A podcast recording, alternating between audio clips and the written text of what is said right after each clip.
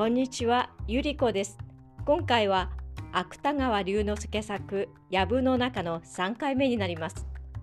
前回のお話で方面、えー、いわゆる警察官ですかね、えー、その方面が捕まえた盗人の多条丸というのがいるのですがこの3回目はこの多条丸の白状になります。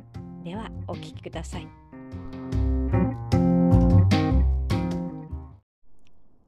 多条丸の白状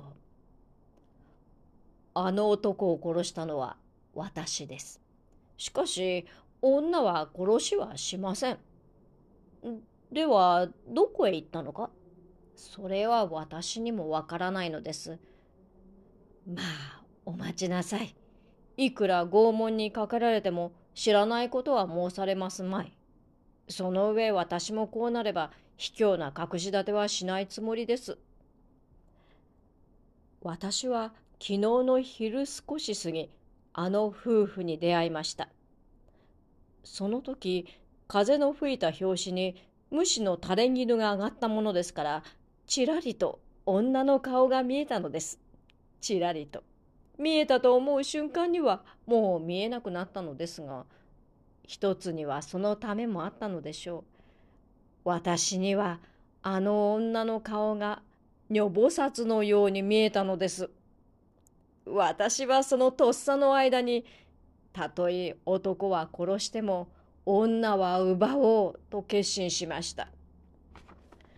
何？男を殺すなどはあなた方の思っているように大したことではありません。どうせ女を奪うとなれば必ず男は殺されるのです。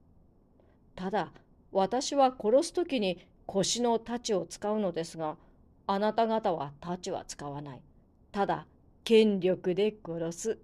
金で殺す。どうかするとおためごかしの言葉だけでも殺すでしょう。なるほど血は流れない。男は立派に生きている。しかしそれでも殺したのです。罪の深さを考えてみればあなた方が悪いか私が悪いかどちらが悪いか分かりません皮肉なる微笑しかし男を殺さずとも女を奪うことができれば別に不足はないわけです。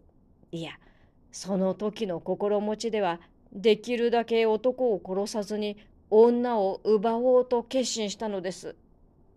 があの山科の駅地ではとてもそんなことはできません。そこで私は山の中へあの夫婦を連れ込む工夫をしました。これも造作はありません。私はあの夫婦と道連れになると、向こうの山には古塚がある。この古塚を暴いてみたら、鏡や太刀がたくさん出た。私は誰も知らないように、山の影の藪の中へそういうものをうずめてある。もし望み手があるならば、どれでも安い値に売り渡したい。という話をしたのです。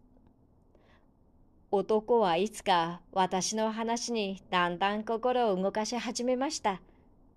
それからどうです。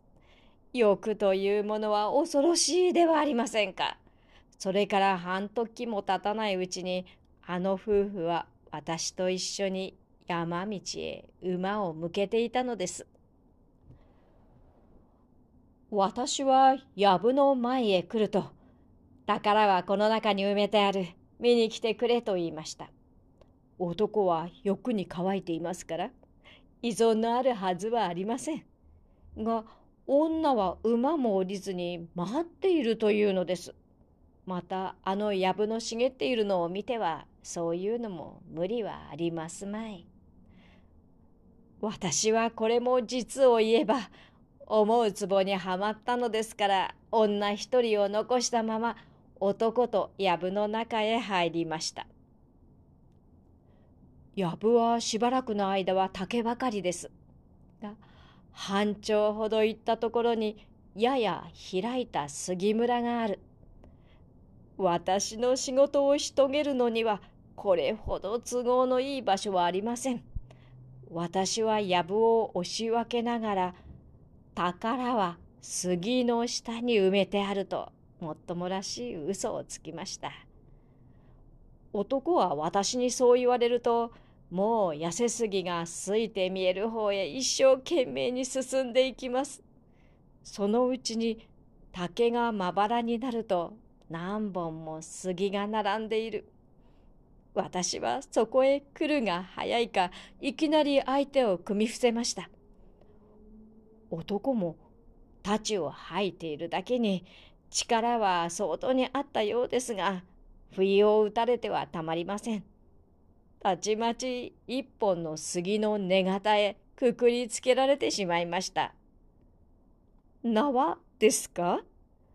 縄は盗人のありがたさにいつ塀を越えるか分かりませんからちゃんと腰につけていたのです。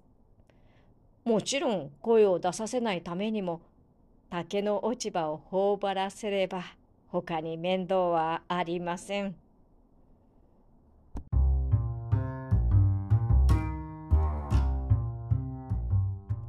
多条丸の話はまだあるんです。この続きをぜひ聞いてくださいね。では今回は失礼します。